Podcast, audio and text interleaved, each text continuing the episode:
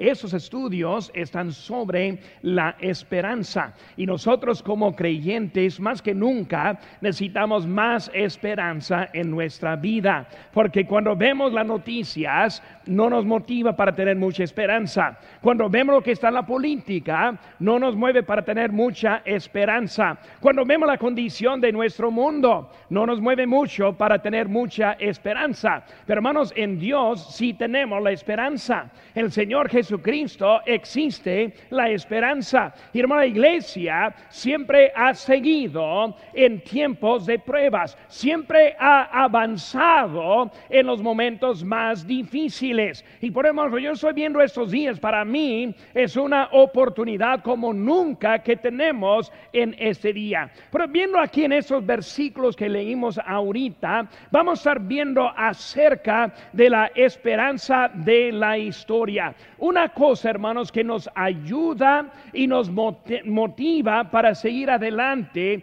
es cuando vemos lo que pasó. Cuando vemos lo que Dios hizo, cuando aplicamos lo que Él hizo a nuestras vidas, nos motiva para seguir adelante en el tiempo que nosotros tenemos. Por vamos a viendo varias cositas que nos pueden ayudar en esta tarde. La primera cosa que vemos es el ministerio de Cristo. Aquí cuando empezamos esta lectura en versículo 18, vemos que está hablando del ministerio de Cristo o más preciso está hablando su ministerio en la cruz. Vemos rápidamente un capítulo para atrás, el capítulo 2 y luego versículo número 21.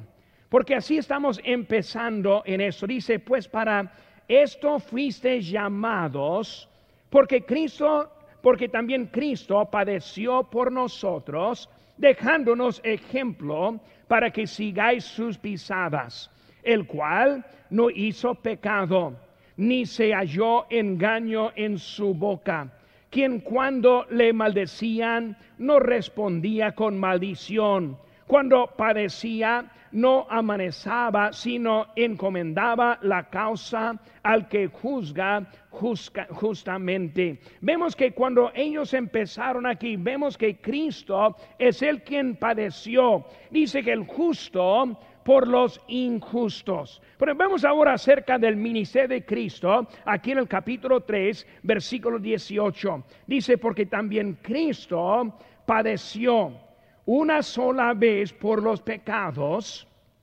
el justo por los injustos, para llevarnos a Dios, siendo a la verdad muerto en la carne, pero vivificado en espíritu.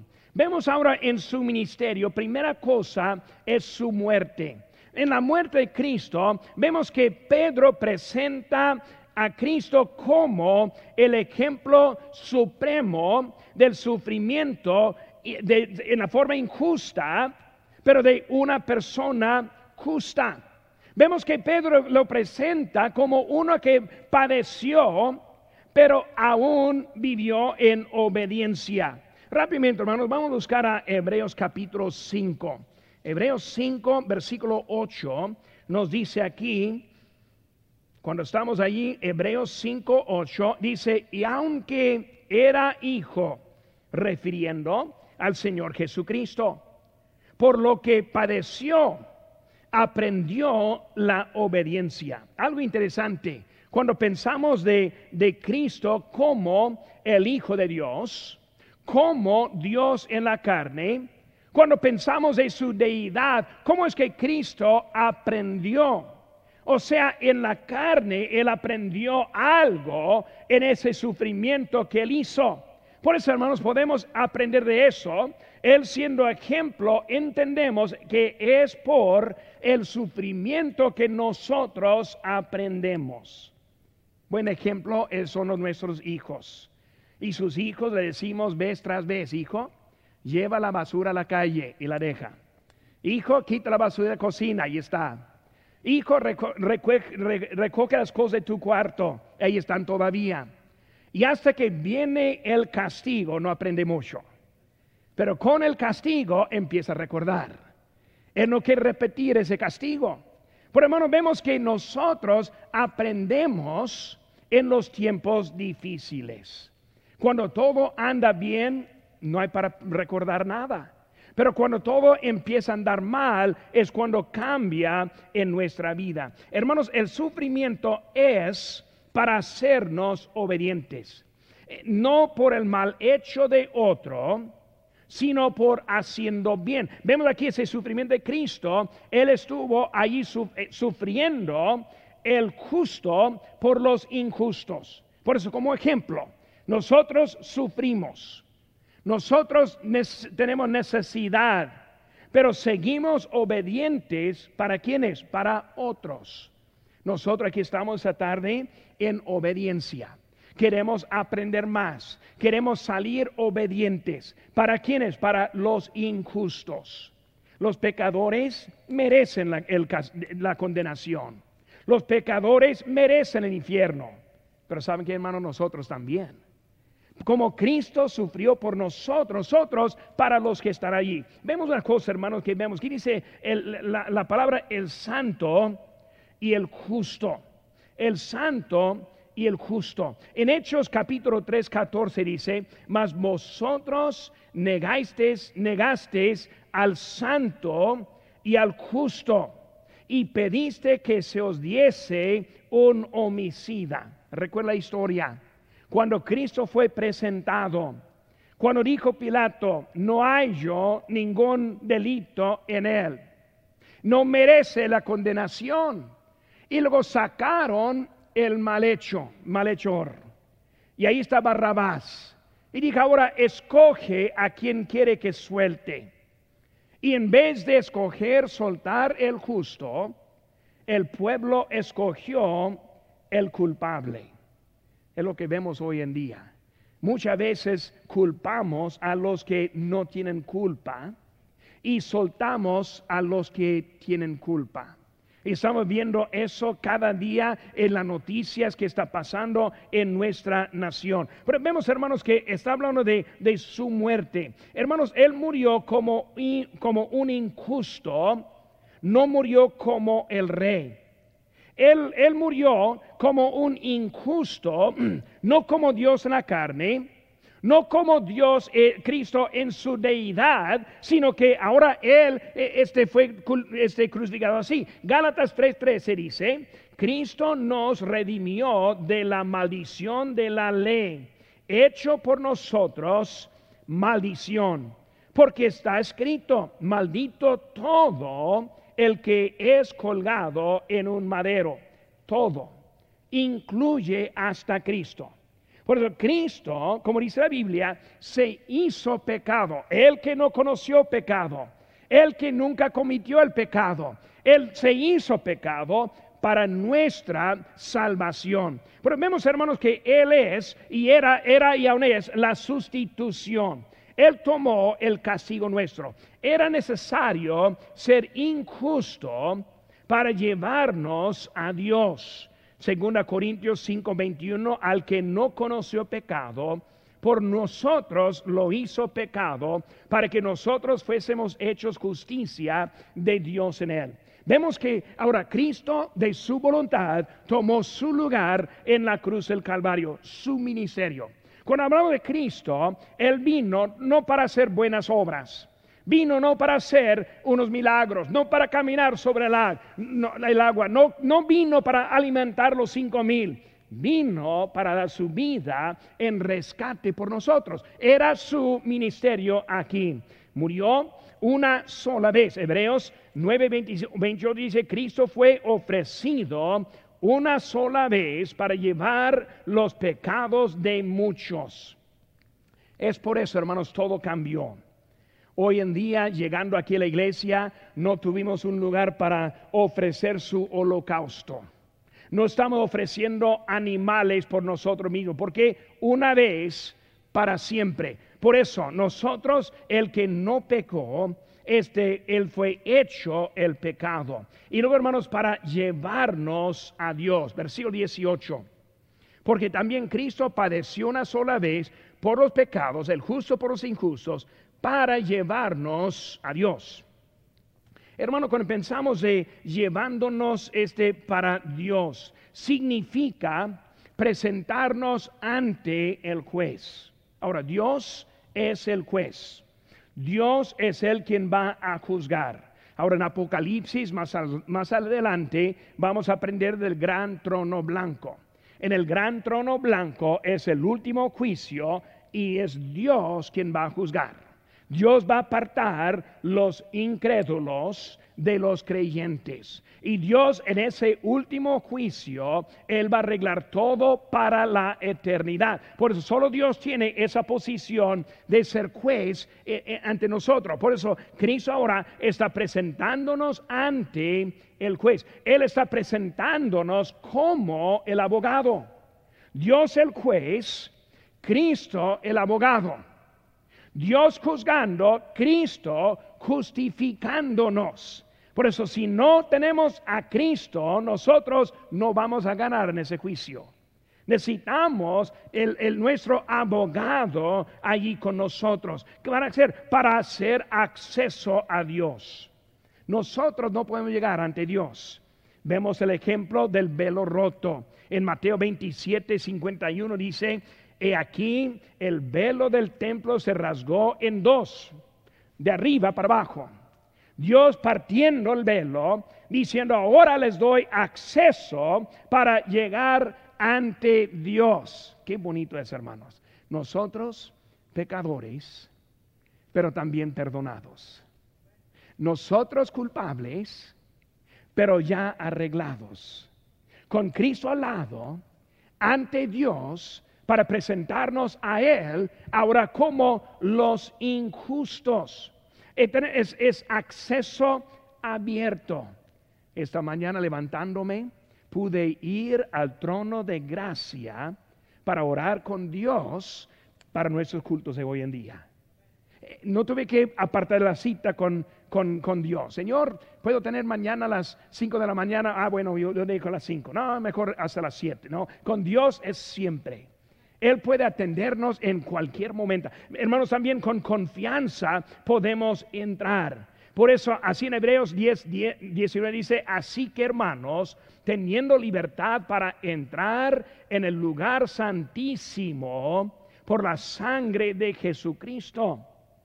Hermanos, antes de la muerte de Cristo, entrar al lugar santísimo fue el lugar de castigo de pena de muerte no pudieron entrar a Dios. Pero ahora con su precio tenemos ahora ese acceso libre para andar ante Dios. Bueno, vemos hermanos, es para darnos el acceso a su gracia o más bien la habilidad para hacer bien. Aunque uno tuvo buena intención, entrar fue algo mal. Pero ahora Dios nos permite hacer lo bueno ante Él. Vemos también acerca de eso, hermanos, proclamación de Cristo. La proclamación de Cristo. Vemos aquí en, en versículo 18, está poco interesantes aquí. Dice en la última parte, para llevarnos a Dios, siendo a la verdad muerto en la carne, hablando de Cristo, pero vivificado en espíritu, en la, el cual también fue, fue y predicó a los espíritus encarcelados Aquí es una parte muy interesante que estamos viendo cuando hablamos del ministerio de Cristo. Está hablando algo de su cuerpo, de su alma y de su espíritu. Y luego está hablando de predicando a espíritus que están encarcelados. Pues vamos a aprender un poquito que es algo interesante entender lo que hizo Cristo por nosotros. Primeramente, Cristo muerto en la carne pero vivificado en el Espíritu. Ahora, cuando hablamos de vivificado en el Espíritu, no está hablando de la resurrección. Por eso está hablando de Cristo en ese momento vivificado en espíritu, pero todavía muerto en, el, en la carne. O sea que cuando Cristo murió, Él se murió y varias cositas pasaron. Vemos que primeramente su alma es la parte que sigue. Por eso el alma del hombre es el mero seno del hombre, es el hombre verdadero, su alma. Cuando nosotros, dice la Biblia, este, es ausente del cuerpo, presente con Cristo, hablando del creyente. Pues nosotros como alma sigue. Cuando yo muero, la muerte simplemente es la separación. Por eso el alma y luego también el cuerpo. Pero también tenemos el espíritu. Vemos que el espíritu murió cuando se hizo pecado, hablando de Cristo. Nosotros nacimos con el espíritu muerto. Con la salvación tenemos el espíritu vivo. Eso es lo que pasa en la salvación. Con Cristo, desde que era perfecto, él, él, vino aquí con su espíritu ya en vida. Pero algo pasó en la cruz del Calvario y lo vemos en Lucas 23, 46 que dice, entonces Jesús clamaba a gran voz, dijo, Padre, en tus manos encomiendo mi espíritu. Y habiendo dicho esto, expiró. Por eso vemos que en el momento de su muerte, también él tuvo la parte, se partió el alma del cuerpo, pero también el espíritu. ¿Por qué el espíritu? Porque en él fue cargado nuestros pecados. Por eso Él murió en esa condición en ese momento. Por eso vemos, hermanos, que ahora eh, su espíritu se partió, pero vemos aquí en versículo 18, pero vivificado en espíritu.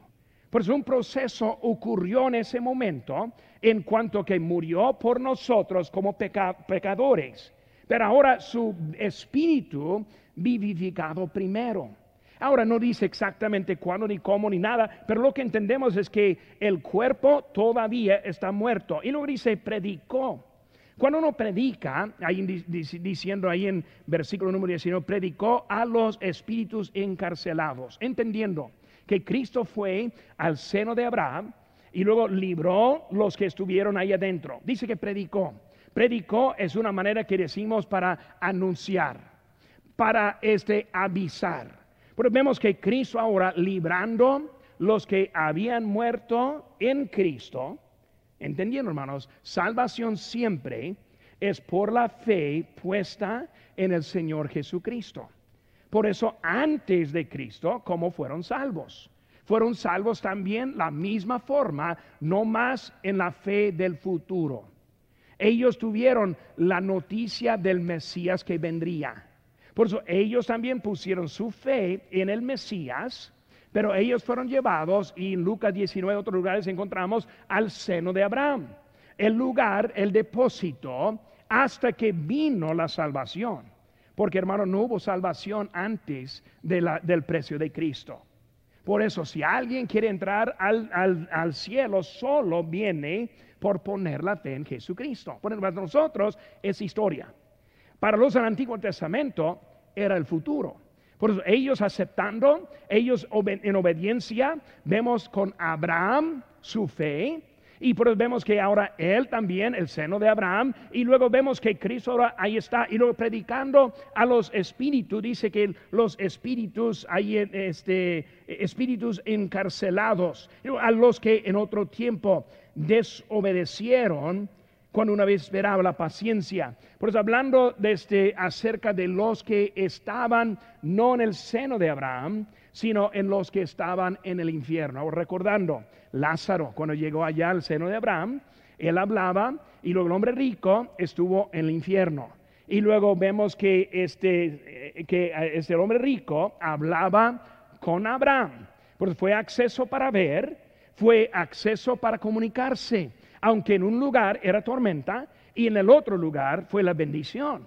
Pero vemos que es de donde Cristo está en este momento que nos está describiendo en esta parte. Por eso, bueno, vemos la proclamación. Él ahora está hablando y él predicó. Y vemos, hermanos, también la resurrección de Cristo. Ahí en versículo 21 dice, el bautismo que corresponde a esto ahora nos salva. Por eso, la resurrección, hermanos, entendiendo que el bautismo es el ejemplo de la resurrección. Nosotros bautizamos en nombre del Padre, Hijo y Espíritu Santo, sumergido y luego resucitado como Cristo. Es el ejemplo que tenemos de la resurrección. Por eso la muerte. Cuando eh, viene cuando el espíritu deja el cuerpo. La muerte viene cuando el alma y el cuerpo se parte. Por eso la vida viene cuando el Espíritu vuelve al cuerpo. Con nosotros, hermanos, nosotros cuando creemos en Cristo, somos salvos, el Espíritu ahora está vivo. Ahora, ese, ese Espíritu sigue viviendo. ¿Por qué? Por la muerte, sepultura, resurrección de Cristo. Por eso nosotros que somos salvos, el Espíritu y alma van juntos. Para la persona incrédula, solo tiene el cuerpo, digo, solo tiene el alma vivo, el espíritu muerto, y luego cuando muere hay una partida en ese momento del cuerpo y luego también su alma. Por eso vemos que la resurrección es la muerte. Con Cristo vino el Espíritu, dejó su cuerpo, pero volvió cuando fue revivificado en él. La vida viene cuando el espíritu vuelve al cuerpo. Vemos a Cristo ahora está vivo en espíritu. Y vemos, hermanos, también ahí que Dios es el quien hizo este milagro. En Romanos 19, que si confesares con tu boca que Jesús es el Señor y creyeres en tu corazón que Dios que le levantó de los muertos, será salvo. Entendemos que Dios ahora en su obra en la, en la cruz de Cristo también. Porque vemos Cristo, vemos el Padre también, y es Cristo quien se resucitó. En Juan 10, 17 dice, yo pongo mi vida para volverla a tomar. Nadie me la quita, sino yo de mí mismo la pongo. Tengo poder para ponerla y tengo poder para volver a tomar. Este mandamiento recibí de mi Padre. Vemos ahora el Señor Jesucristo, doble aquí. Dios levantándolo, pero también Él mismo levantándose. ¿Por qué? Porque Cristo también, Dios en la carne. Pero vemos que está hablando de esta historia poquito para ayudarnos en lo que hay. Por eso, hermanos, la resurrección es la obra terminada por Jesucristo. La resurrección, hermanos, es, es por Él. Y luego vemos también la ascensión. Vemos aquí en versículo 22. Dice aquí, quien habiendo subido al cielo está a la diestra de Dios. Por no solo su muerte, no solo su sepultura y resurrección, sino ahora vamos, estamos, estamos viendo acerca de su ascensión. Por eso ahora incluido es su ascensión. 40 días después de la resurrección, Él ascendió. Él está a la diestra del Padre, el lugar de exaltación, el lugar de autoridad. Y vemos, hermanos, que en este, en en este texto de su mensaje, su ministerio, está hablando de su victoria. Por eso Cristo, quien padeció, empezó diciendo eso. ¿Para qué? Para nosotros. Y nos da una poco breve explicación como Él pagó por nuestros pecados y ahora pasó del tiempo hasta que ahora está ascendido él está a la diestra del Padre haciendo intercesión por nosotros. Por eso cuando nosotros vamos al trono de gracia, vamos en nombre de Jesucristo. Por hermanos, de nuestra oración siempre debe ser en el nombre del Señor Jesucristo. Por eso oramos al Padre en el nombre del Señor Jesucristo. Pero siempre queremos entender la autoridad que tenemos para ir ante el trono de Dios. Por eso estamos hablando de su ministerio. Segundo ministerio que vemos aquí en esta historia, en esta lección, es el ministerio de Noé. Por eso vemos en versículo 20, a digo los que en otro tiempo desobedecieron cuando una vez esperaba la paciencia de Dios en los días de Noé mientras se prepara el arca, en la cual pocas personas, es decir, ocho, fueron salvas por agua. Por eso vemos su ministerio. Cuando vemos el ministerio de Noé, vemos unas cositas. Primera cosa, vemos su paciencia. Cuando Noé, Noé ahí estuvo, él era hombre predicador, bien paciente. E, e, en Génesis 6, 3 dice, y dijo Jehová, no contenderá mi espíritu con el hombre para siempre porque ciertamente Él es carne, mas serán sus días 120 años. Ahora, paciencia. Dios está diciendo, yo no voy a tener paciencia por esta generación mucho más. En 120 años ya se va a acabar. Pero vemos que ahora Noé está entrando en la escena en este momento ya saben la historia y cómo él hizo el arca y cómo él fue salvado por el arca en esos 120 años. Pues vamos a ver lo que está enseñando acerca de su ministerio. Vemos la paciencia, vemos la misericordia que encontramos también en Noé. Misericordia en Noé, misericordia en Dios. en 120 años, es algo de tiempo. En 120 años, ¿para qué? Para esperar el arrepentimiento. Dios prefiere el arrepentimiento más que el juicio. Él no quiere juzgar, Él no quiere condenar. El, infierno, según la Biblia, el infierno fue hecho para Satanás y los demonios. No fue hecho para los humanos. Los humanos que entran simplemente entran de su propia voluntad. Siempre hablo con alguien que dice, no, yo no quiero ofender a Dios. Y yo les digo siempre, pero ya ofendió, ya ofendió Dios. Ya, Dios ya está ofendido con usted. Ese pecado, ese mal pensamiento, ese mal hecho, ya ofendió a Dios. Si no encontramos su gracia, que es a través del arrepentimiento. Por eso tiempo para arrepentirse. Tiempo, misericordia para otra oportunidad. Me imagino en ese momento, cuando él está hablando de arrepentimiento, él recordó de sus propias fallas. Y recordando Pedro, negando tres veces, él falló mucho y muchas veces no atento a la palabra de Dios. Luego cuando, cuando dijo Cristo una vez, vete de mí, Satanás, refiriendo, hablando a Pedro, pero Pedro haciendo hasta la, la obra de Satanás en ese momento. Por eso, hermanos, tiempo. Gracias a Dios que Pedro tuvo tiempo para arrepentirse. Por eso Dios quiere con otra oportunidad. Dios quiere el arrepentimiento, dice en Pedro 3.9, el Señor no retarda su promesa según algunos tienen por tardanza, sino es paciente para con nosotros, no queriendo que ninguno perezca, sino que todos procedan al arrepentimiento. Hermanos, doy gracias a Dios por su misericordia. Ahora, yo quiero que Él venga ya. Pero saben, hermanos, gracias a Dios que está, está esperando con paciencia. Gracias a Dios que está dando otra oportunidad por el rebelde otra oportunidad por el perdido, otra oportunidad de enviar misioneros. Nosotros varios misioneros que apenas están en camino a su campo. Nosotros vamos a apoyarles para que lleguen a su destino. Pero hermanos, nosotros otra oportunidad para evangelizar a los que están perdidos. Pero hermanos, hay un límite. En Nahum 1.3 dice, Jehová es tardo para la ira y grande en poder y no tendrá por inocente al culpable. Aunque es paciente, aunque es misericordioso, Él sabe dónde está la, culpa. Y en Apocalipsis, lo que están viendo los miércoles, están viendo lo que Dios va a estar para juzgándoles a ellos. Pero vemos, hermanos, en su paciencia, la misericordia. También vemos la otra cosa, el tiempo. El tiempo, ¿cuánto eran? 120 años. 120 años, ¿para qué? Para preparar el arca. Dios toma el tiempo para prepararnos. En nuestra vida, hermanos, Dios toma el tiempo. Ninguno de nosotros hemos llegado al nivel en que debemos vivir. Cada uno de nosotros estamos en camino.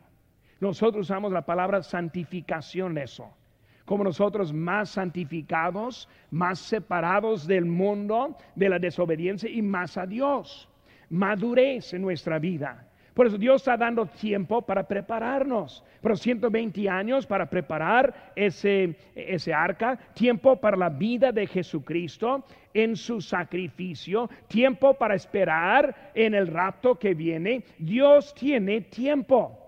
Pero no están con prisa, gracias a Él que no está con prisa, nos está dando tiempo para arreglarnos con Él. Pero hermanos, llega un límite de ese tiempo. Por eso Él está, hermanos, está este, el tiempo para preparar la arca también para estar activo. Vemos que Noé no estuvo descansando los 120 años, sino que Él estuvo activo. ¿Qué estuvo haciendo? Haciendo el arca. Dice la Biblia, predicador, por eso anduvo predicando.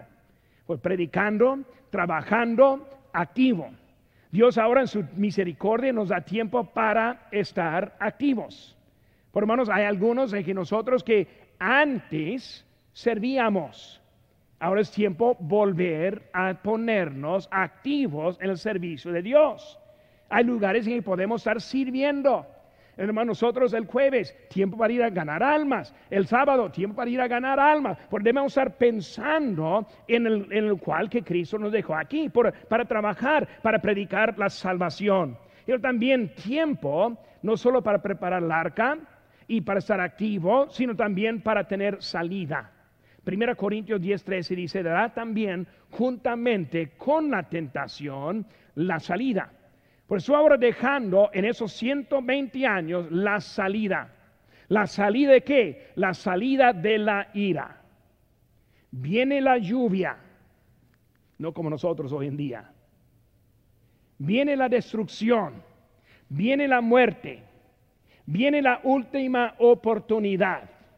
Por eso está hablando de su tiempo, dándole momento para la salida, la salida de la ira, la salida de la tentación que nos separa de la misericordia. Hermanos, nosotros debemos entender, llega el fin. Por eso su paciencia viene de su misericordia. Pero también vemos, hermanos, el predicador de justicia. Segundo de Pedro, rápidamente, hermanos, vemos aquí, siguiente carta, segundo de Pedro 2.5. Dice, y si no perdonó al mundo antiguo, sino que guardó a Noé, pregonero de justicia, con otras siete personas, trayendo el diluvio sobre el mundo de los impíos. Pero vemos, hermanos, predicador de justicia. Vemos ahora hay límites con Dios.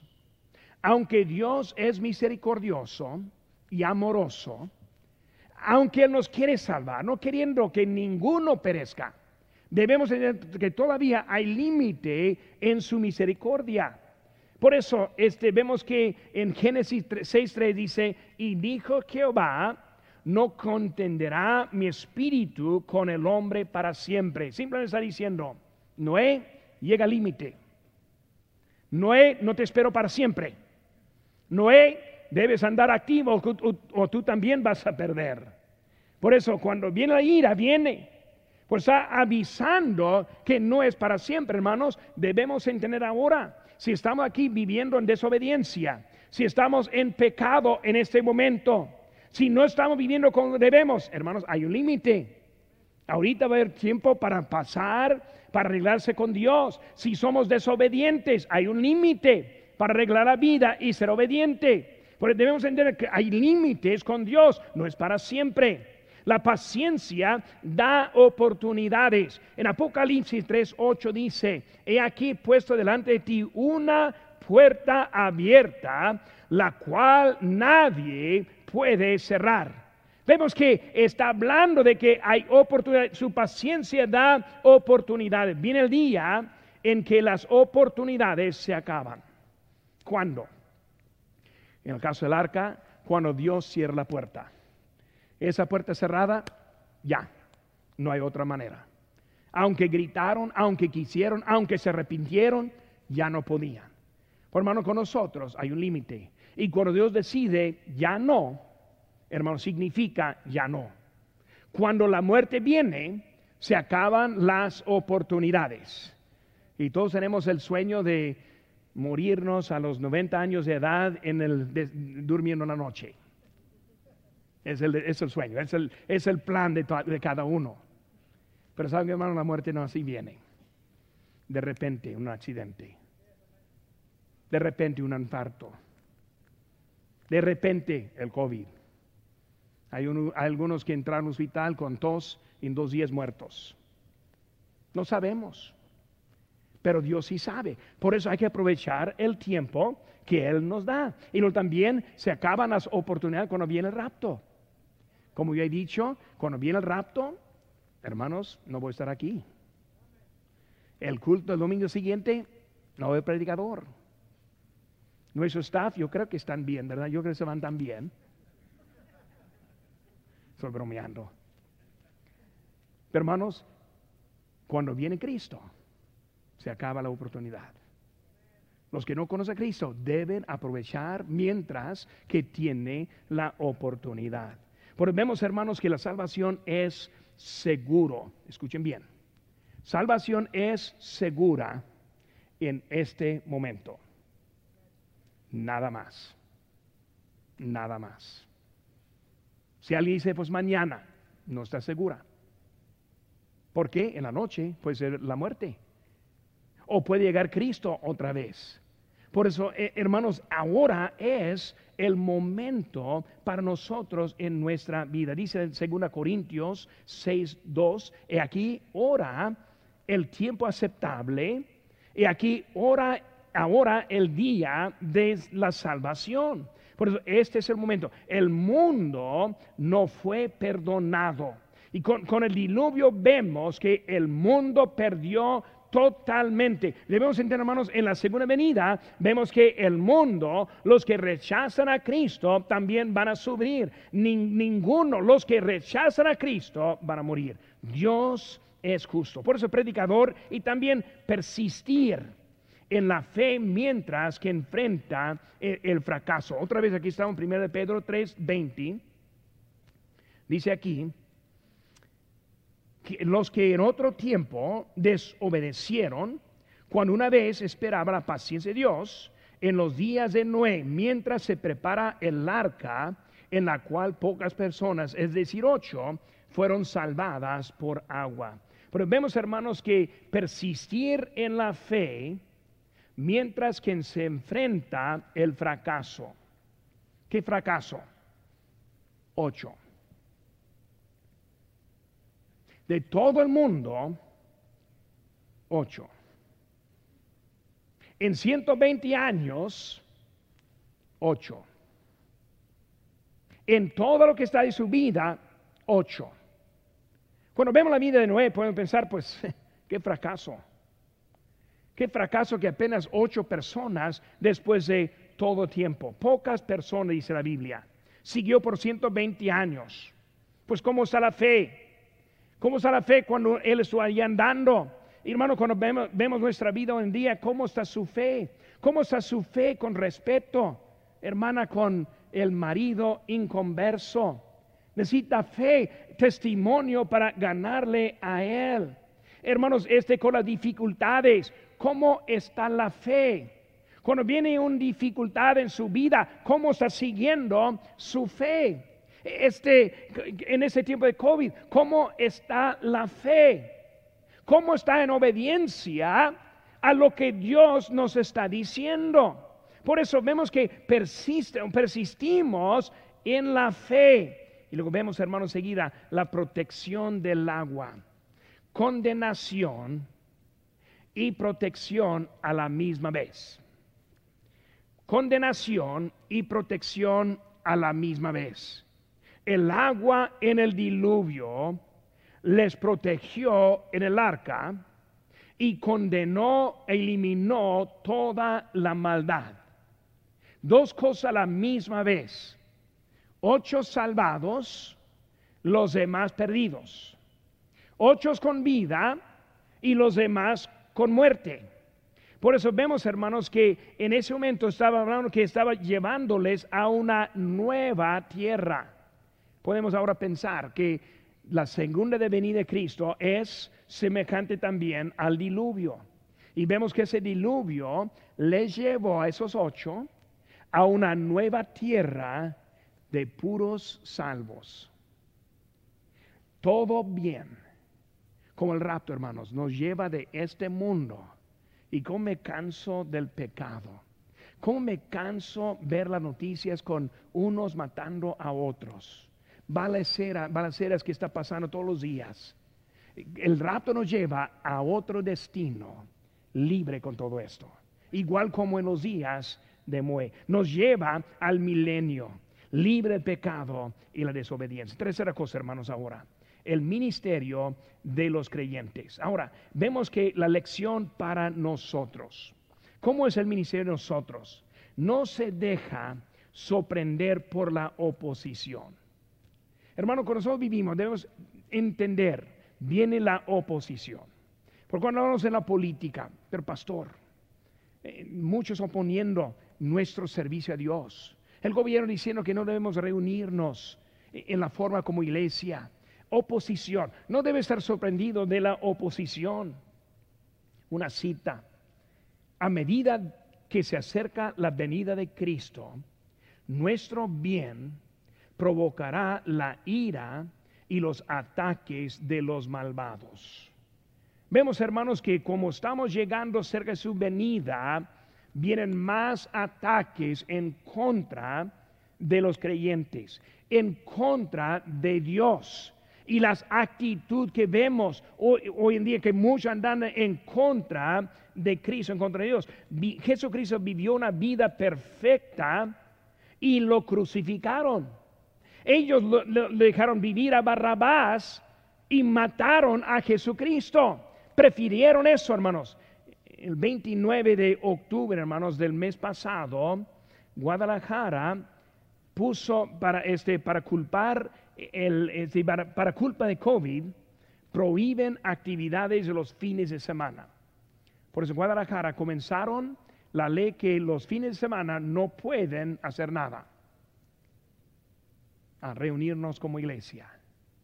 Pero esta semana lo que quieran. Hermanos, es algo en contra de nuestro Dios.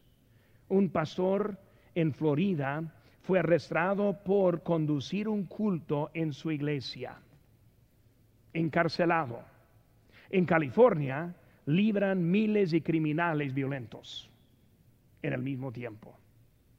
Por estamos viendo que está en eso. Nos aborrece el mundo. Juan 15, 18 dice, si el mundo os aborrece, sabed que a mí me ha aborrecido antes que a vosotros. Por eso debemos servir a Dios por la fe y no confiar en los resultados. Pues muchas veces vivimos y que, no, hermano, los resultados no es tan importante. ¿Por qué? Vemos que con ocho, con ocho, muchas veces servimos por lo que nosotros pensamos. Servimos porque lo que me conviene. Servimos porque vale la pena. Servimos porque si funciona. Yo no sé cuántas veces eh, algunos han dejado obedecer a Dios porque ya no funciona. Siempre funciona obedecer a nuestro Dios. Siempre funciona hacer lo que la Biblia dice. Dice la Biblia que el ganador de almas es sabio. Siempre funciona, hermanos. Por eso vemos que es algo en eso. Pero hermanos, la mala noticia que vemos aquí es que no es salvó solo a siete personas, más él. Después de 120 años de trabajo, después de 120 años predicando, solo siete más él.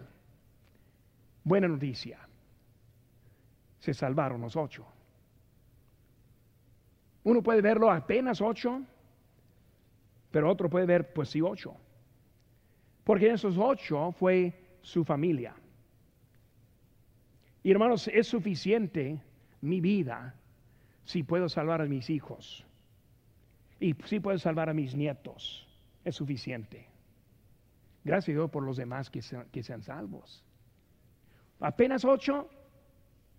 No, pero sí ocho. ¿Apenas ocho? Pero si no esos ocho, por hermanos, uno puede ver de un lado o puede ver al otro lado. Pero también vemos, hermanos, el principio. Cada persona salva es una oportunidad para alcanzar a otro también. Porque cuando, se salva una persona, es una oportunidad para brincar a otra persona también. Alguien me ganó, me ganó a mí, a Cristo. Soy salvo y ahora puedo predicar el Evangelio. A los que ganamos son siervos del Señor en nuestro futuro. Por los ocho, apenas ocho, sí, pero también hasta ocho. También, hermanos, vemos la humanidad. Somos salvos por esas siete personas. Porque aparte de esas ocho personas en total, el mundo está perdido. Nosotros no existimos pero Dios en su gracia alcanzó a nosotros. Pues hermanos, la verdad es, mala noticia, pero también la buena. El ánimo. El ánimo que vemos, hermanos, aquí en versículo 21 es para identificarnos con Cristo, eh, para identificarnos en la victoria que hay. El bautismo, hermanos, es símbolo de la identificación, es símbolo de la vida cambiada con Cristo. Somos salvos, hermanos, este por el bautismo. Ahora, no que en quita el pecado, sino que la conciencia está transformada. Hermanos, la libertad que tenemos para ser como Cristo, como ser la luz y la, este, sal de esta tierra. el bautismo simboliza la vida cambiada. Cuando hablamos, hermanos, de nuestra vida, somos salvos del alma en la salvación, pero hermanos, la vida no está dejado en el camino del mundo, sino está ahora transformado para Cristo. Gracias a Dios que podemos vivir la vida victoriosa en Cristo. La autoridad, hermano. Mateo 28, 18 dice, toda potestad me es dada en el cielo y en la tierra. Por tanto, id y hacer discípulos. Hermanos, es la victoria que tenemos. Cristo es el único Salvador y el mundo necesita saberlo. Ministerio en la historia. Vemos que está hablando de Cristo, como Él nos proporcionó la salvación y la fe en Él nos da la salvación, la vida eterna en Cristo Jesús. Muchos símbolos que hay en la Biblia, muchas maneras que vemos la vida transformada y cambiada, pero es Dios quien nos quiere arreglar. Esperanza, la esperanza. Gracias a Dios que podemos vivir una vida cambiada.